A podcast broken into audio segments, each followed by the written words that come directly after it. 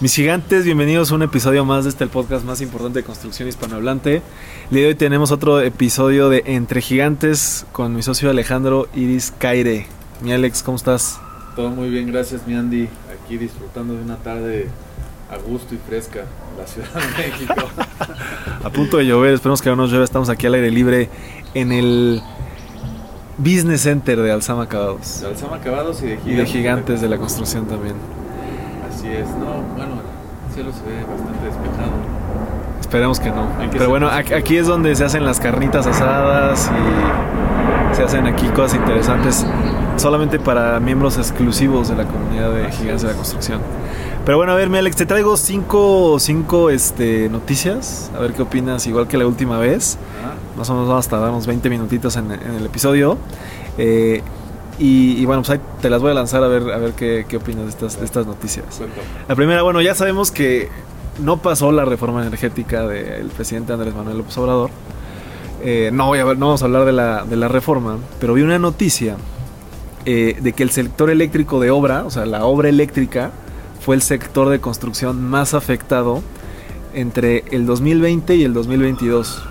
O sea, la diferencia entre, entre, los, entre estos dos años de la obra eléctrica se redujo el 57.7% de los, de los proyectos o de la inversión en proyectos eléctricos. Y esto se da en parte pues porque mucho de la inversión extranjera o privada pues estaban nerviosos por el tema de la reforma energética que ya venía anunciando el presidente desde hace un tiempo. ¿Qué opinas de, de cómo, de cómo pues, afectó de cierta manera la incertidumbre de la reforma a un sector de la construcción como es la obra eléctrica?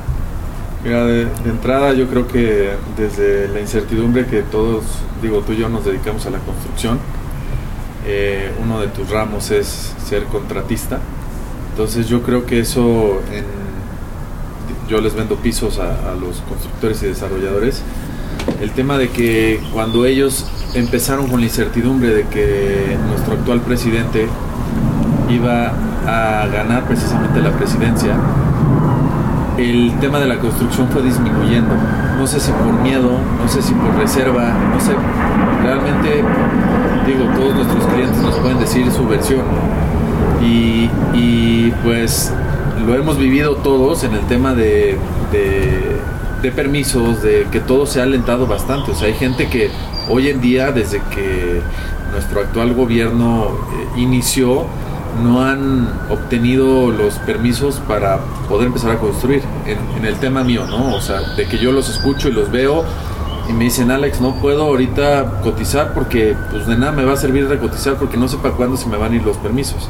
Entonces yo creo que ese tema, en el, en el tema este eléctrico, la incertidumbre es muy grande porque no sabemos si nuestro gran presidente ahorita va a amanecer con ganas de hacer una cosa o ganas de hacer otra cosa y eso pone en un, no en una balanza, pone en una tablita pues, las decisiones de invertir una grande cantidad de, dinero, ¿no? Entonces yo creo que sí, efectivamente la incertidumbre hoy pega más que nunca en el tema que nosotros nos dedicamos, que es la construcción. Entonces, sí, sea, digo que sí, el tema de la incertidumbre nos ha alentado este proceso de, construcción en la Ciudad de México. sí, en, general el tema de la inversión, sí estoy de acuerdo. Yo decías que soy contratista, de hecho hemos hecho nosotros proyectos eléctricos en Lerma y en la UNAM recientemente, hace como un par de años, y, pues sí, creo que sobre todo el tema de generación en, energía y eso es lo que más se ha parado, y pues sí tenemos que entender que las políticas públicas pues afectan muchísimo en general al país, pero pues como bien decíamos la última vez, pues la industria de la construcción es la que primero le pega.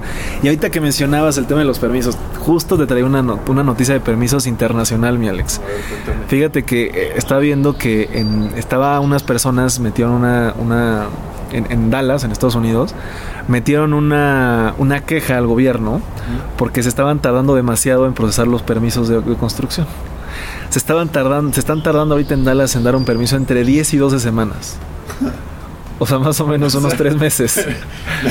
Me da mucha risa eso porque, digo, todos los que nos escuchan conocen nuestra realidad. Y es una realidad muy triste porque nosotros los que nos dedicamos a la construcción damos mucho trabajo. Nuestro trabajo genera mucho empleo, no solamente nacional, sino internacional. ¿Me explicó? O sea, el tema al que yo me dedico y yo, soy experto, o sea, muchos de mis proveedores son importadores de porcelanato. Entonces no solamente el empleo se genera en nuestra república, sino es internacional. Y que tú eh, alentes, porque hoy un esquema bueno en México de que te den un buen permiso asciende a los ocho meses, si estás de poca madre. Pero uno normal se va dos años, entonces imagínate tú Andrés, digo yo ahorita que estoy empezando en el tema de, de desarrollo, que te alenten tu inversión Sí, lo que decías, inclusive un episodio que tengas enterrada la lana en un terreno en lo que te dan el permiso. imagínate, nada más para que, para que, para que te des una idea. En Dallas se están quejando porque tardan entre 10 y 12 semanas. Se fue porque al parecer hay una demanda muy importante de vivienda en Dallas y hay más de 755 solicitudes de, permisos en, la ciudad. Pero para que sepas, en Houston te tardan 10 días hábiles en dar un permiso residencial de construcción. Y en Fort, en Fort Worth, entiendo, no, sé, no sé si es Miami o dónde es Fort Worth. No, tengo idea. Es Miami. Ah, sí, Miami es Fort Lauderdale. No sé dónde sea Fort Worth, pero tardan siete días en darte un permiso residencial y o comercial de construcción. Entonces, imagínate, por eso en Dallas ahorita están, me estás tardando casi tres meses en darme un permiso cuando yo me puedo ir a cualquier otro lado y en una semana, en 15 días, tengo mi permiso listo. Entonces, literalmente la noticia decía, pues están preocupados porque en Dallas muchas personas seguramente se van a ir a construir a otros estados. Entonces creo que está, está interesante este tema de que pues, en México estamos acostumbrados a la, larga espera y la burocracia de los permisos y en otros países como Estados Unidos todo es mucho más rápido, ¿no? Mira, yo creo que por eso estamos, o sea, México podría ser uno de los países primermundistas y ese tipo de cosas hacen que, que nos, nos rebaje un tercer lugar, ¿no? Y era justo lo que estábamos platicando ayer en la entrevista de con estos cuates de, New, de Co-Living. Craft Arquitectos, ah, con Alan este, de Craft Arquitectos. Rahmani, sí. Rahmani, es que su apellido es un poquito este, complejo, pero sinceramente, gigantes, yo les digo una cosa.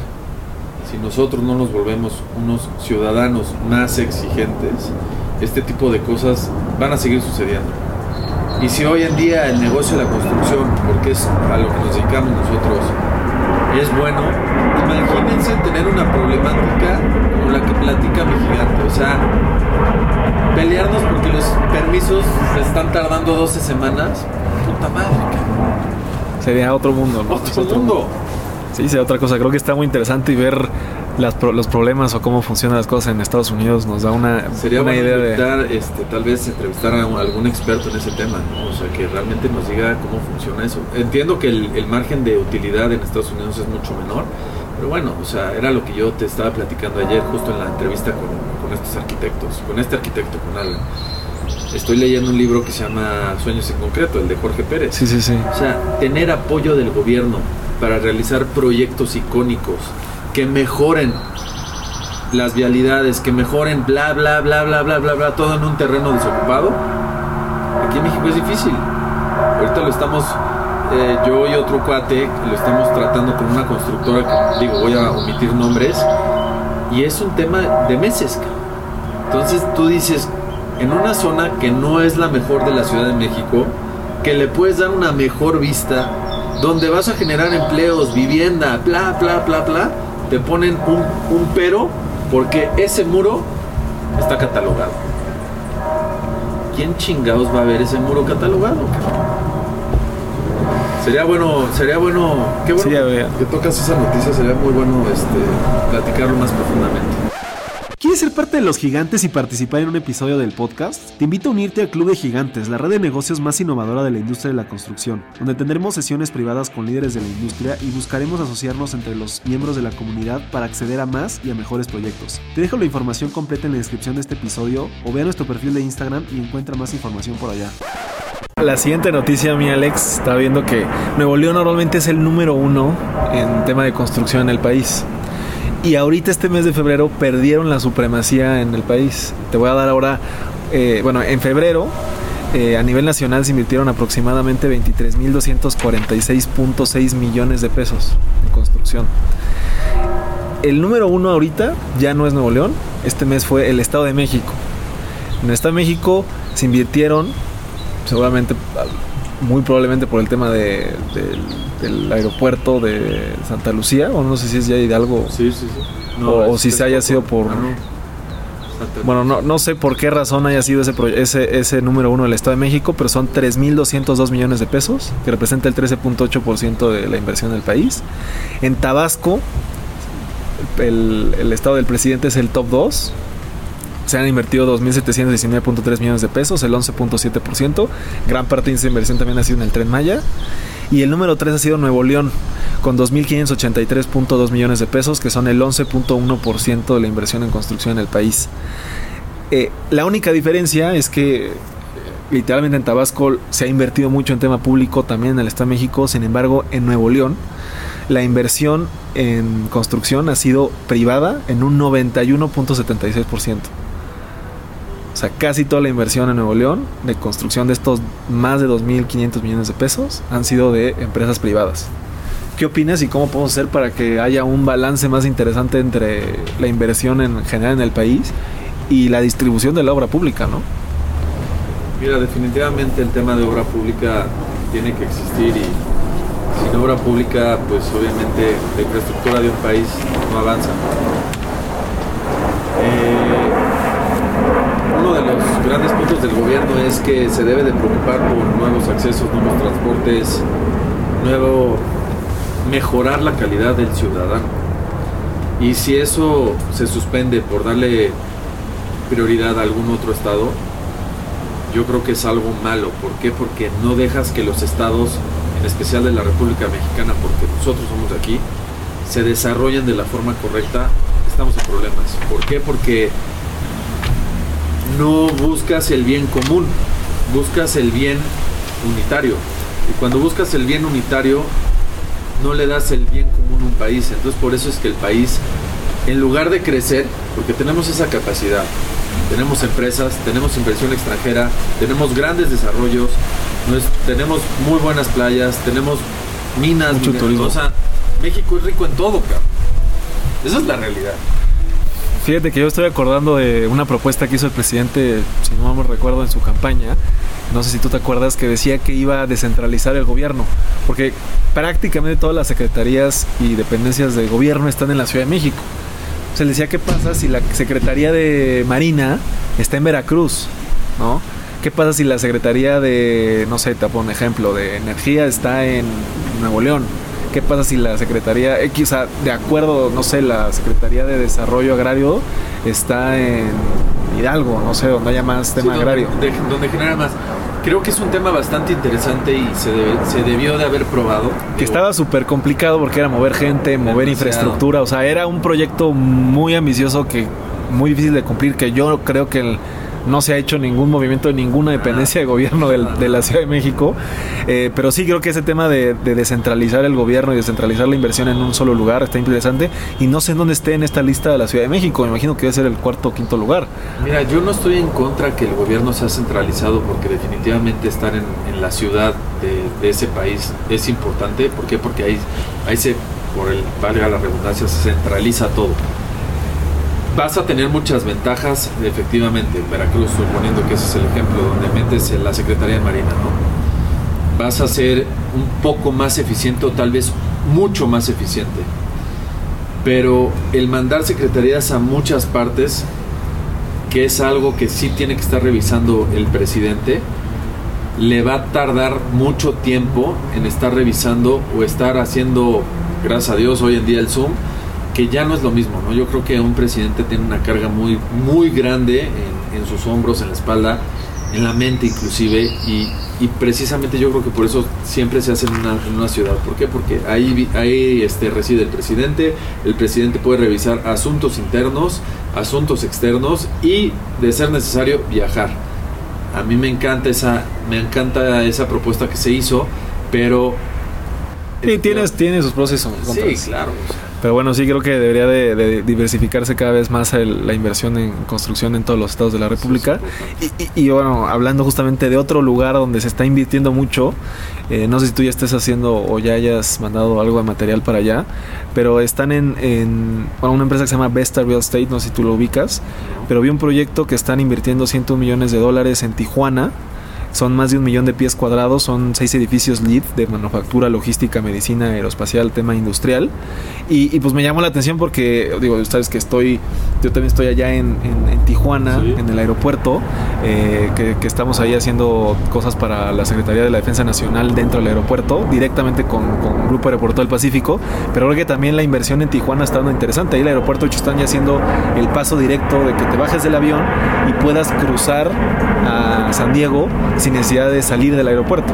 Entonces creo que hay mucha inversión que también está en Tijuana. No sé tú, tú qué has escuchado de Tijuana o cómo veas este... Mira, el, paso directo creo, no recuerdo muy bien, pero creo que ya es directo. Eh, en algún momento lo hice con alguno de mis amigos. Este, pero definitivamente Tijuana pues, es un paso a Estados Unidos, ¿no? Creo que se debe de aprovechar mucho. ¿Por qué? Porque la gente que vive en Santiago, que es lo más cercano, o más bien es lo primero que está este, del otro lado, es gente que va y viene y está muy poblado de mexicanos. Entonces tenemos que apoyar mucho ese crecimiento de esa parte de, de Tijuana y toda esa parte del tema de Baja California Norte y Sur. Es un mercado que los constructores han desarrollado mucho porque ellos invierten en pesos y venden en dólares. Entonces es un mercado importante para la gente que se dedica a la construcción, que va, que compra un terreno y que construye. ¿Por qué? Porque lo va a hacer bien, lo va a vender excelente y le va a dar a ese, a ese estado, a esos dos estados de la República, o sea, mayor causa para que la gente del extranjero venga. O sea, no, no venga a visitar, sino venga a comprar una residencia. Sí, venga a invertir. Y, y, en este caso lo mismo, pero para las industrias que se van a poner en este desarrollo, ¿no? Que al final producen en México o hacen toda su logística en México y mandan a Estados Unidos seguramente o reciben a Estados Unidos, no sé, ¿no? Pero la verdad es que sí está interesante lo que puede seguir sucediendo con Tijuana, pues que siga creciendo mucho por allá. Y, la última, la última noticia que vi, eh, en, España, estaba viendo una noticia que se redujo la matrícula en edificación y obra civil en 14%. O sea, cada vez hay menos gente relativamente interesada en estudiar temas de construcción. Eh, no sé si solamente en España, en Europa, eh, o también se esté replicando acá en México, honestamente no sé. Pero decían que la, aunque la matrícula en realidad de estudiantes ha aumentado, el interés en temas de edificación, obra civil, ingeniería civil, etcétera, ha reducido un 14%. ¿Qué, qué opinas de, que se reduzca el interés de los estudiantes en, estas materias o en este tipo de carreras? Mira, yo creo que la realidad el tema de europeo en ese tipo de ciudades, por ejemplo París, París está obligado en el tema de fachadas a una renovación. Les metiría cada cuánto, cada cuánto tiempo se tiene que renovar la fachada del edificio obligatorio. Pero ya, ya son ciudades que están muy saturadas y es muy difícil sacar a la gente de ahí y comprar 24 departamentos y darle a los 24 inquilinos para tumbar y hacer un nuevo edificio. Yo creo que eso también lo ves en Nueva York. Digo, Nueva York es icónico, ¿no? O sea, tiran un edificio de 20 pisos y hacen uno de 50, cabrón. O sea, pero estás en Manhattan. O sea, es algo muy, muy loco. En el tema de Madrid, la verdad, te mentiría diciéndote algún dato. ¿Por qué? Porque no estoy tan empapado de ese tema. Pero yo creo que lo que le, lo que le pasa a Europa en este tema es, es eso, que son ciudades tan bonitas, con edificios tan bonitos, este, que la realidad es que irte a construir es irte mucho afuera de la ciudad, donde probablemente tu mercado ya sea muy menos exigente, que es tal vez bueno si hablamos en México, que es algo malo porque nosotros queremos construir una ciudad perfectamente. Lo primero que aprendemos de Alan es que seamos más exigentes. Él nos decía de un consumidor, yo digo que un ciudadano. Pero ya te vas a, ya te vas, es, es como, por ejemplo, el tema ahorita mío, que yo estoy buscando tierra aquí en la Ciudad de México. ¿Por qué me iría a Puebla? ¿Por qué me iría a Guadalajara? Aunque son ciudades que tienen mucho potencial. No me interesaría ir a, hacer algo allá. Entonces creo que la gente tal vez empieza a buscar algo que pueda desarrollar dentro de la ciudad en lugar de decir voy a estudiar arquitectura, voy a estudiar ingeniería, este, civil porque quiero reforzar ese edificio. ¿Para qué, ¿no? Ese es mi punto de vista. No soy experto en esta. No, a mí, a mí lo que me pone a pensar es el tema de que a lo mejor nosotros estamos aquí pensando en todo este tema de desarrollo y nuevos proyectos, etcétera, y a lo mejor sí en Europa, como dices, ya con, con, con países más maduros de primer mundo, como les dicen, pues ya tienen una mentalidad a lo mejor más financiera, o sea, más a lo mejor de otros temas que no están tan enfocados en en la obra o en el tema de edificación civil, ¿no? Entonces está, está interesante ver y a lo mejor en algún momento platicar con alguien español, alguien europeo para ver ahí cómo, cómo estaría el tema. Si alguien sabe de alguien de Europa que nos recomiende que, que esté en el sector y que, y, que esté acá en México, que lo podamos entrevistar, estaría de lujo, ¿no? Pero bueno, mi Alex, pues eso es todo. Ya nos vamos que tenemos ahorita sesión de gigantes con Pepe Chabot. Perfecto. Eh, aparte ya está empezando a llover. Eh, sí nos cayó la lluvia. ¿Dónde, ¿Dónde te pueden encontrar, mi Alex? ¿Cuáles son tus redes? Eh, ya saben, mi perfil este, privado, Alex Iris, las dos con Y y obviamente Alzama Acabados, las dos en Instagram. De lujo. Pues también me pueden encontrar como inc.andrés Torres y nos vemos muy pronto con un episodio nuevo.